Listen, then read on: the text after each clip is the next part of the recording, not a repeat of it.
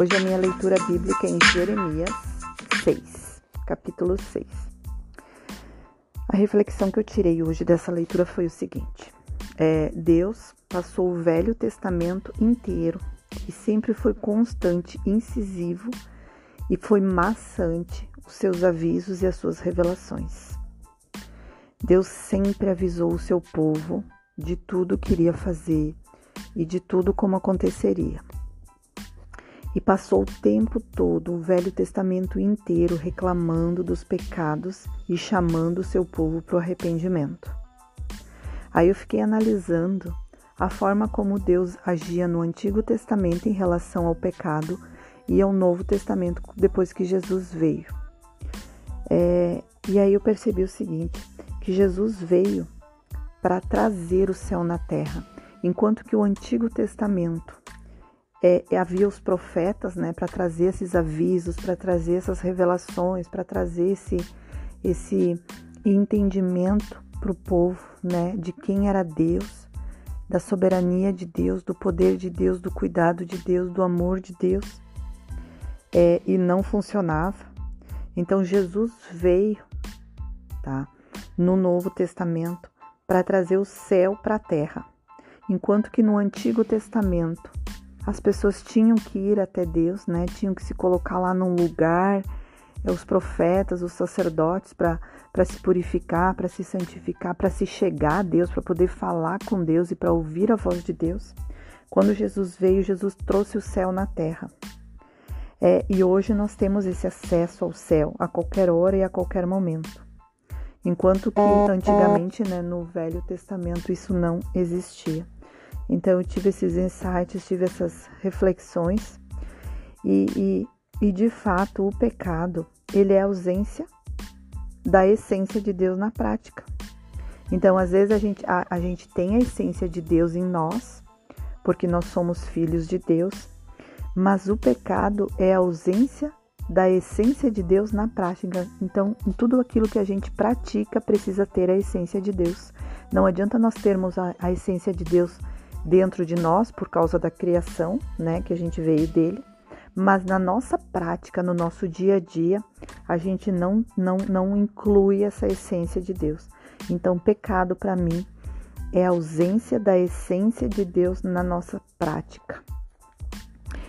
E a, e a gente se submete a muitas coisas, né?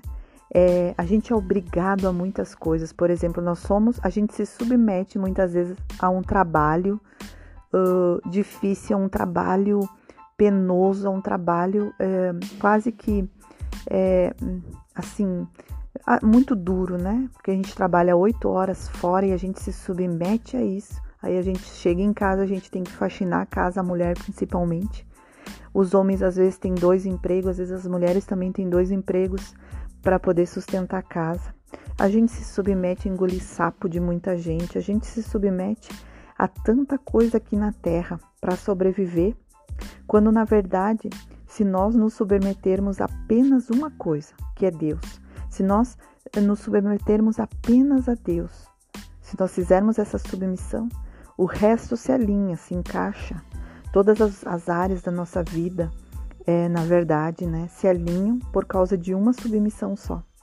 Porque a plenitude está exatamente em Deus. Então, a plenitude da nossa saúde, a plenitude do nosso trabalho, da nossa vida financeira, da nossa vida familiar, da nossa vida emocional, espiritual, tudo. Se nós apenas nos submetermos a Deus, a uma coisa, que é submeter a Deus, o resto tudo a gente não precisa se submeter a nada, porque tudo se alinha. Essa que é a verdade. E a minha oração do dia é: Senhor, eu não quero me sentir provocada Eu não quero ter respostas afiadas e implacáveis, mas eu quero ter a paz que cede o entendimento e o amor que tu tens por mim, pelos meus irmãos. Por que, que eu fiz essa oração? Por que, que eu escrevi essa oração?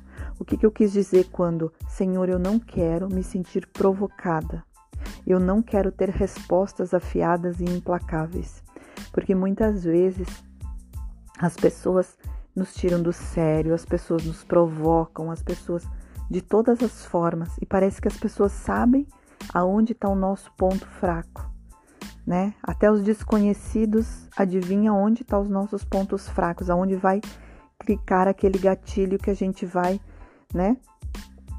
Responder, ter essas respostas afiadas e implacáveis para detonar a pessoa. E quando a gente não consegue se é, sobressair a isso, a gente se sente frustrado e diminuído. Então, eu não quero me sentir provocada e eu não quero ter respostas afiadas e implacáveis, mas eu quero ter a paz que excede o entendimento e o amor que o Senhor tem por mim. Eu quero ter pelos meus irmãos.